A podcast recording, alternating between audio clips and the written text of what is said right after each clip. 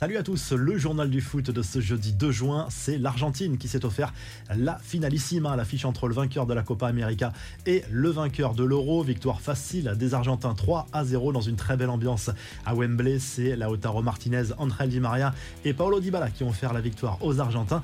Après le match, Lionel Messi a été interrogé sur les propos de Kylian Mbappé qui avait sous-entendu que les nations européennes étaient supérieures aux nations sud-américaines. Pas de polémique pour Messi qui a tenu à calmer le jeu et expliquer que l'Albi Céleste n'avait pas forcément besoin de se confronter aux nations européennes pour se préparer pour les grandes compétitions internationales.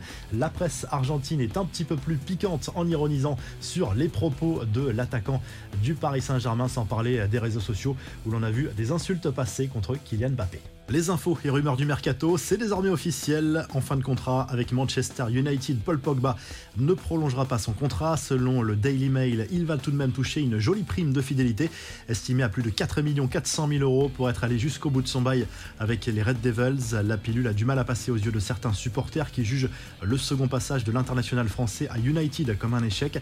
Pogba, qui pourrait annoncer par ailleurs son arrivée à la Juve dans un documentaire, lui est considéré comme un grand espoir du foot français, déjà approché par Newcastle seul pendant le mercato hivernal. Hugo Ekitike pourrait filer cette fois en première ligue. Reims aurait trouvé un accord avec les Magpies pour l'international U20 tricolore pour un transfert de 36 millions d'euros plus 10 millions de bonus. Reste désormais à connaître la position du joueur qui avait refusé l'offre du club anglais en janvier. Le PSG est aussi sur le coup.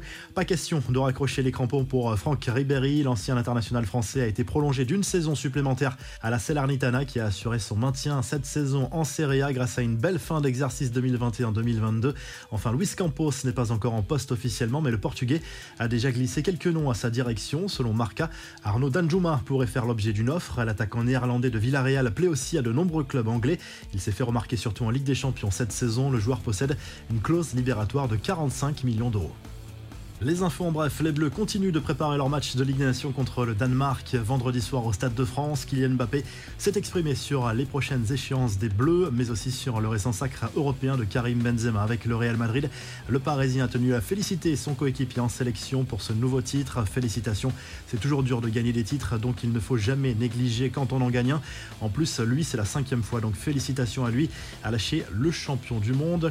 Coup de chapeau à l'équipe de France U17 qui a remporté l'euro de sa catégorie en dominant les Pays-Bas en finale de buts Le Havre Sahel Koumbedi s'est offert un doublé. C'est la troisième fois que la France remporte cette compétition en U17 après 2004 et 2015. L'équipe de France Espoir, elle, affronte la Serbie au Stade des Alpes de Grenoble ce jeudi soir à 20h45.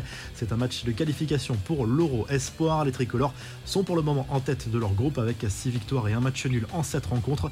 On traverse la Manche où Benjamin Mendy fait l'objet d'une nouvelle plainte de la part d'une autre femme pour des faits très graves. Le défenseur français a récemment plaidé non coupable de tous les faits qui lui étaient reprochés par six potentielles victimes.